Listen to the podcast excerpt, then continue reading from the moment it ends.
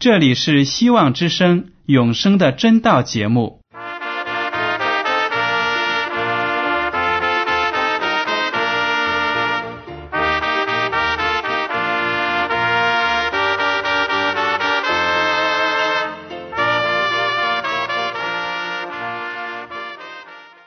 亲爱的听众朋友们，你们好，我是艾德，很高兴今天能和你们在永生的真道这个栏目中见面。耶稣说：“听上帝的话语，并且遵守的人是最有福气的。”所以，艾德现在能够通过电波和你们分享上帝的教导，感到十分快乐。我也希望众位弟兄姐妹。还有那些正在寻求真道的朋友们，也能够珍惜这段时光。大家不妨在手边准备好纸和笔，将今天讲到的要点和经文章节做些记录，以便过后自己再亲自查考圣经。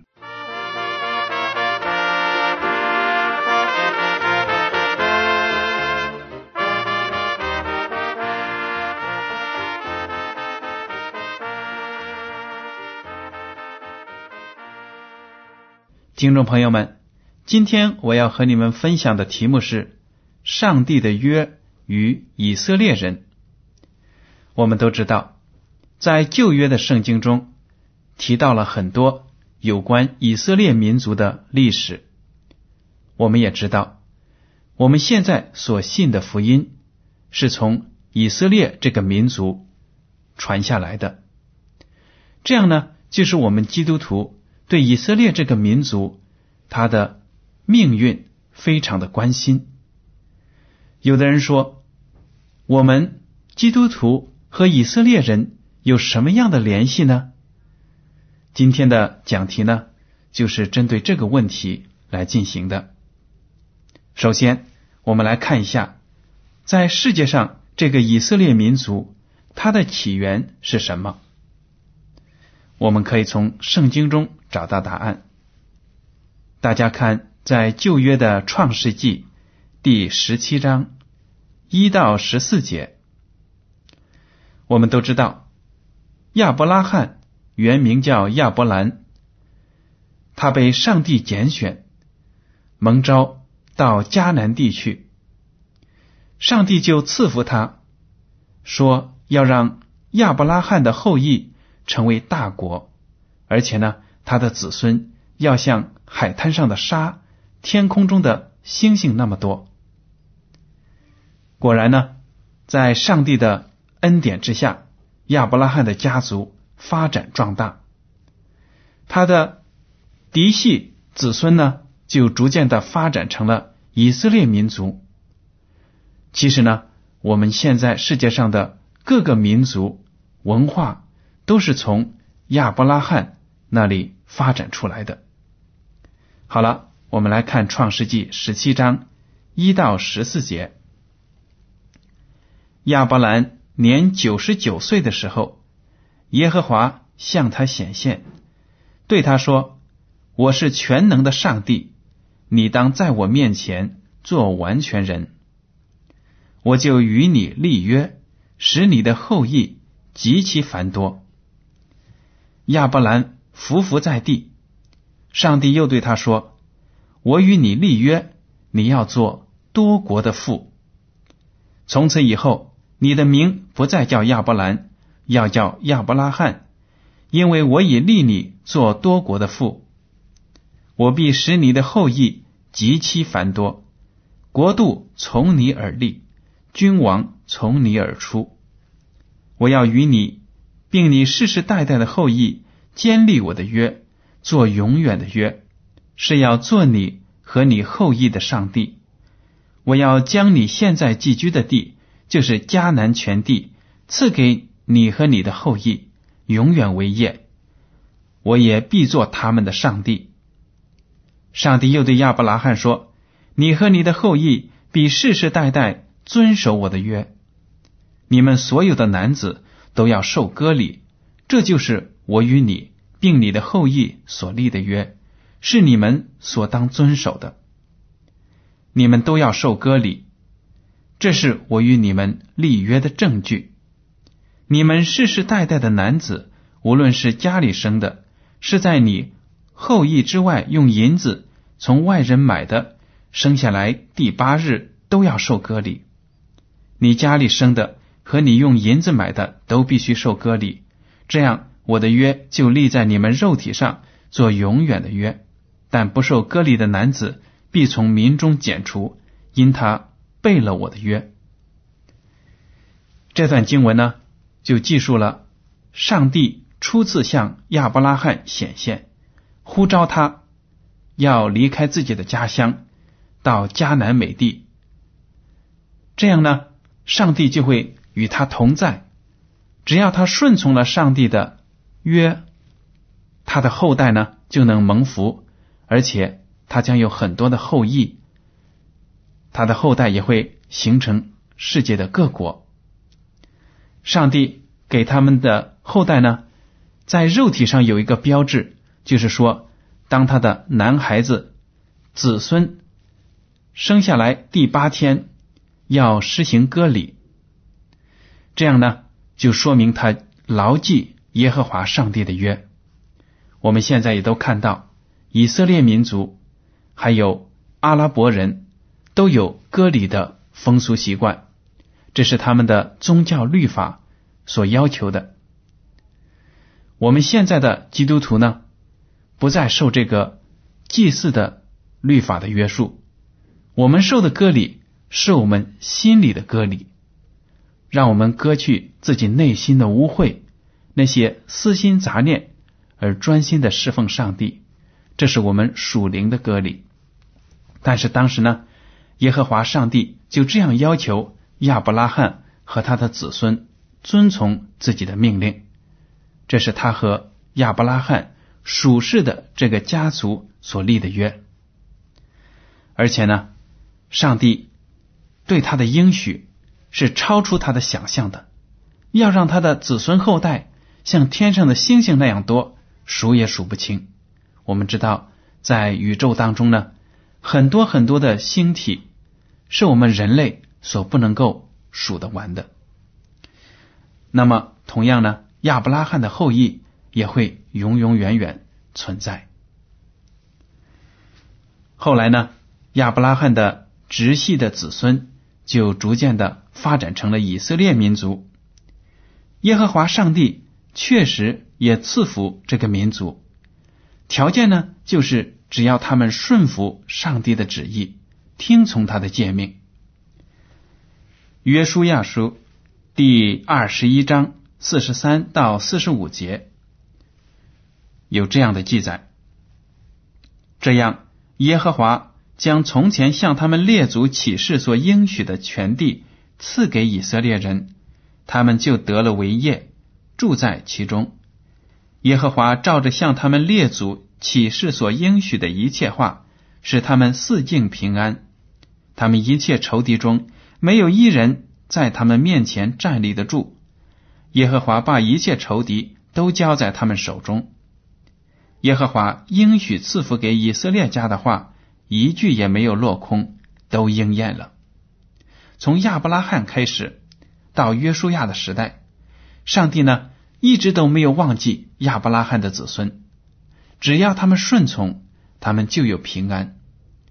到了约书亚的时代呢，以色列民终于完全的征服了迦南地，在那里安居乐业。经文上说，他们四境平安，没有外敌的入侵，而且呢，风调雨顺，这就是上帝对这个民族的赐福。以色列的民族，他这个命运呢，就掌握在上帝的手中。但是，从另一个方面来讲呢，也掌握在他们自己的手中。他们如果想得到赐福，就必须要顺从上帝的诫命。可惜，以色列这个民族呢，非常的倔强，非常的悖逆，他们多次违反上帝的命令，让上帝伤透了心。在耶利米书第十八章第七到第十一节有这样的警告：这是耶和华上帝含着怒气对以色列这个民族说的话，因为在耶利米时代呢，以色列的民族上上下下都非常的腐败。我们来读一下耶利米书十八章第七到十一节：我何时论到一邦或一国说要拔出、拆毁、毁灭？我所说的那一帮，若是转意离开他们的恶，我就必后悔，不将我想要施行的灾祸降于他们。我何时论到一帮或一国说要建立栽植？他们若行我眼中看为恶的事，不听从我的话，我就必后悔，不将我所说的福气赐给他们。现在你要对犹大人和耶路撒冷的居民说。耶和华如此说：“我造出灾祸攻击你们，定义刑罚你们。你们个人当回头离开所行的恶道，改正你们的行动作为。”我们知道耶利米是上帝拣选的先知，先知的作用呢，就是把上帝的旨意传达给上帝的民。这些旨意呢，有上帝的赐福。或者咒诅，也有警告，为的是让他的民能够顺从他，看清楚将要到来的灾祸，或者预备好接受上帝的赐福。这就是先知传达上帝旨意的作用。当时呢，以色列民族非常的败坏，上帝就让耶利米对他说：“你们如果不悔改，就有灾祸降临在你们身上。”如果你们改邪归正，归回了上帝，你们就有福气。但是呢，以色列这个民族是越来越败坏，终于呢，外敌入侵，而这些入侵的外邦国家呢，也是上帝兴起来惩罚、拯救以色列的工具。当他们被外邦打败，被掳掠到异国他乡的时候呢？他们就静下心来思想自己的过错，认识到呢，他们这样的结果是因为背逆了上帝的教导，咎由自取，自己呢把灾祸引到了身上。所以呢，以色列民族受到的灾祸打击，也是为了他们灵性上的得救。后来，以色列民族仍然是堕落。尽管在此期间呢，反反复复，民族的命运有高有低潮，最后呢，还是在灵性上蒙受了黑暗。当耶稣基督来到以色列国的时候，为了拯救这个民族，但是他当时的百姓连他家乡的人都不接待他，认为呢他的教导。和摩西的律法和那些法利赛人文士所传的不一样，而且呢，他们没有看到耶稣基督是上帝自己的道成肉身的形象，而且呢，他们也不知道耶稣是超过一切先知的，他们就弃绝了耶稣基督，把耶稣基督钉死在了十字架上。后来呢？当耶稣的门徒们继续把福音向以色列人传播的时候，有好多人也相信了。但是那些官长、法利赛人和文士，那些掌权的阶层呢，还是拒绝福音。他们迫害基督徒。逐渐的，基督徒呢，在以色列国不能够存留下去，他们就逃到了。周围的外邦国家把福音继续传开。我们来看一下新约的使徒行传第十三章四十三到四十九节。散会以后，犹太人和敬前进犹太教的人多有跟从保罗、巴拿巴的。二人对他们讲道，劝他们勿要恒久在上帝的恩中。到下安息日。合成的人几乎都来聚集，要听上帝的道。但犹太人看见人这样多，就满心嫉妒，应驳保罗所说的话，并且毁谤。保罗和巴拿巴放胆说：“上帝的道先讲给你们，原是应当的。只因你们弃绝这道，断定自己不配得永生，我们就转向外邦人去。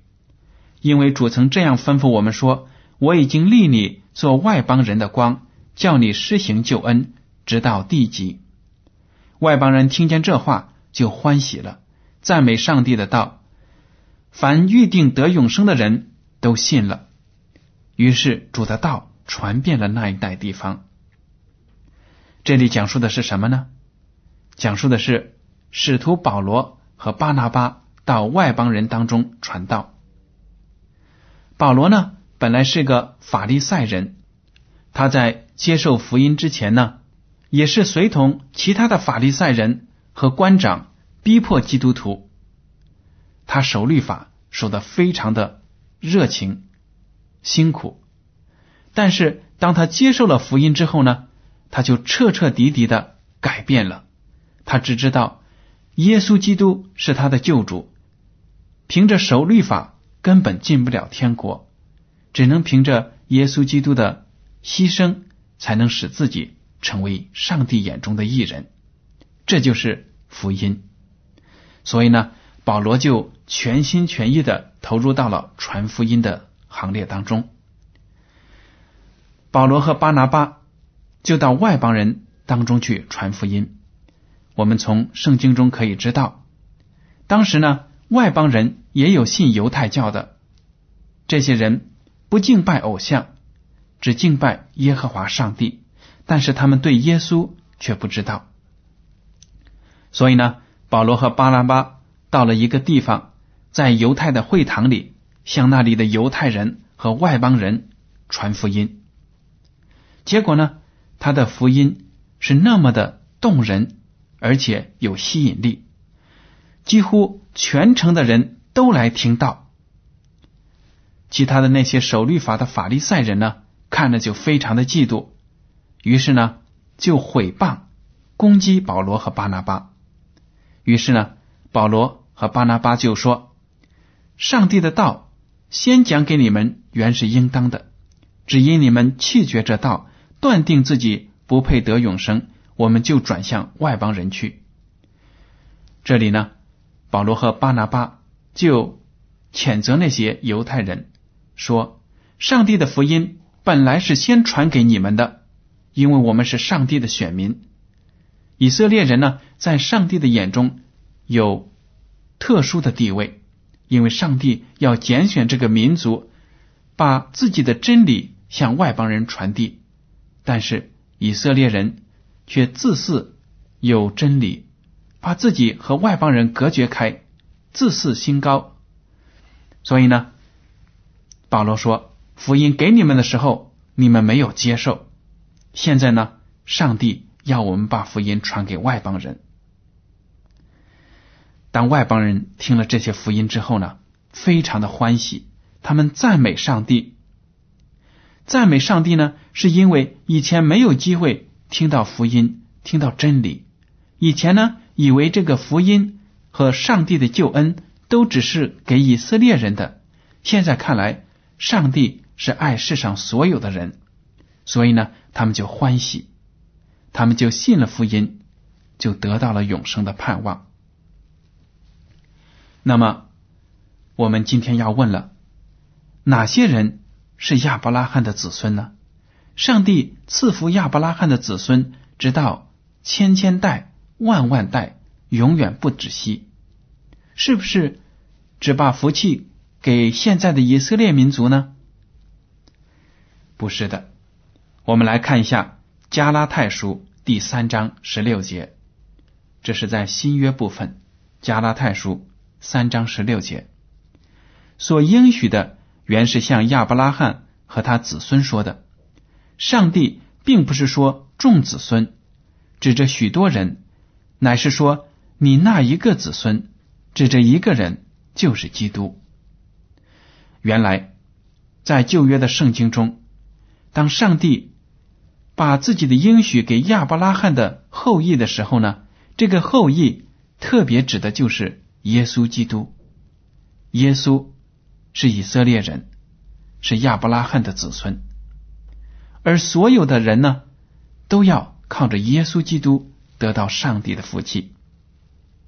加拉太书第三章十四节这样说：“这便叫亚伯拉罕的福，因基督耶稣可以临到外邦人，使我们因信得着所应许的圣灵。”还有第三章二十六到二十九节这样说：“所以你们因信基督耶稣都是上帝的儿子，你们受洗归入基督的都是披戴基督了。”并不分犹太人、希腊人、自主的、为奴的，或男或女，因为你们在基督耶稣里都成为一了。你们既属乎基督，就是亚伯拉罕的后裔，是照着应许承受产业的了。这些经文讲的非常的好，就是说你和我作为外邦的基督徒、外邦人，但是因为信了福音。信了耶稣基督，我们就得到了上帝给亚伯拉罕的应许，我们就是上帝的儿女，亚伯拉罕的子孙。所以呢，圣经中提到的亚伯拉罕的子孙是属灵意义上的子孙，指的就是世界上所有信靠上帝的人，而并不是指以色列这一个民族。所以，我们基督徒。可以说也是属灵的以色列人。那么亚伯拉罕为什么是属灵的以色列人的祖先呢？我们来看一下希伯来书第十一章八到十节。亚伯拉罕因着信蒙召的时候，就遵命出去，往将来要得为业的地方去。出去的时候还不知往哪里去。他因着信，就在所应许之地做客，好像在异地居住帐篷，与那同盟一个应许的以撒、雅各一样。因为他等候那座有根基的城，就是上帝所经营、所建造的。这里提到呢，当上帝号召亚伯拉罕离开自己的家乡，离开自己拜偶像的那个腐败的环境。到新的地方去生活的时候呢，他因为有信心，就顺从了，毫不犹豫的去了。但是呢，他所去的地方，不管有多么的富饶美丽，他自己心里都知道，他所等待的福气呢，是在天上，是上帝的天国。所以呢，从属灵的意义上讲，亚伯拉罕是属灵的上帝的儿女。如果是凭着血气，他自己也是软弱、会犯错误的人，但是因为信靠上帝，他就是上帝属灵的儿女。希伯来书第十一章十三到十六节这样说：这些人都是存着信心死的，并没有得着所应许的，却从远处望见，且欢喜迎接，又承认自己在世上是客旅，是寄居的。说这样话的人是表明自己要找一个家乡。他们若想念所离开的家乡，还有可以回去的机会，他们却羡慕一个更美的家乡，就是在天上的。所以，上帝被称为他们的神，并不以为耻，因为他已经给他们预备了一座城。这里讲的非常的清楚，亚伯拉罕和所有上帝的儿女。都不会把世界、这个地球呢，还有我们现在所居住的房子，不管有多么豪华，看成是自己永恒的家，因为这一切呢，在世上的东西都不长久，而上帝真正的应许、永生的应许呢，是在将来的天国里赐给我们的，不是属于这个世界的。所以呢，亚伯拉罕。是上帝属灵的儿子，你和我也是上帝属灵的儿女，我们都是属灵的以色列人。不管你身在何处，从事什么样的职业，你自己的经济状况如何，教育程度有多高，只要我们信靠了耶稣基督，我们就成为基督徒，进入基督的大家庭。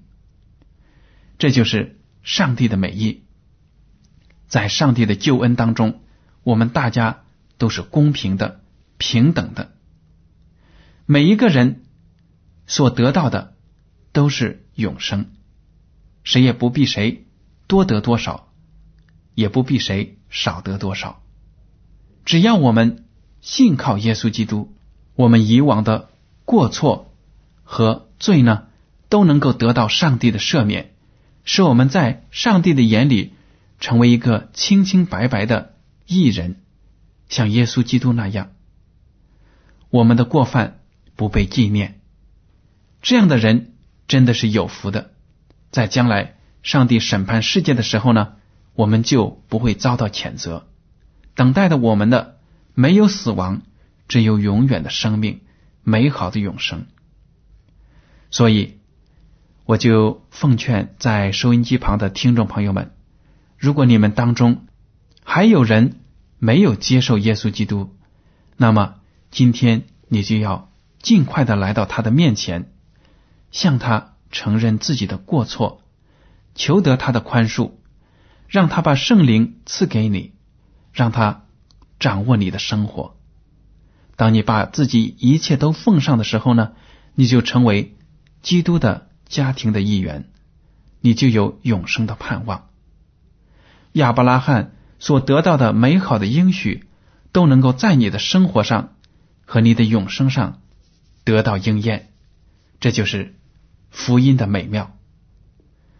好了，听众朋友们，今天的永生的真道节目到此就结束了。您如果对今天的讲题有什么想法，或者对这个栏目有什么建议，您可以写信给我，我的通讯地址是香港九龙中央邮政总局信箱七零九八二号，请署名给爱德，爱是热爱的爱，德是品德的德。如果您在来信中要求得到免费的圣经、灵修读物或者节目时间表，我们都会满足您的要求。还有呢？为了让信函早日准确的到达您的手中，艾德提醒您，请用正楷字体一笔一划的书写您的姓名和地址。好了，感谢您的收听，愿上帝赐福你们，再见。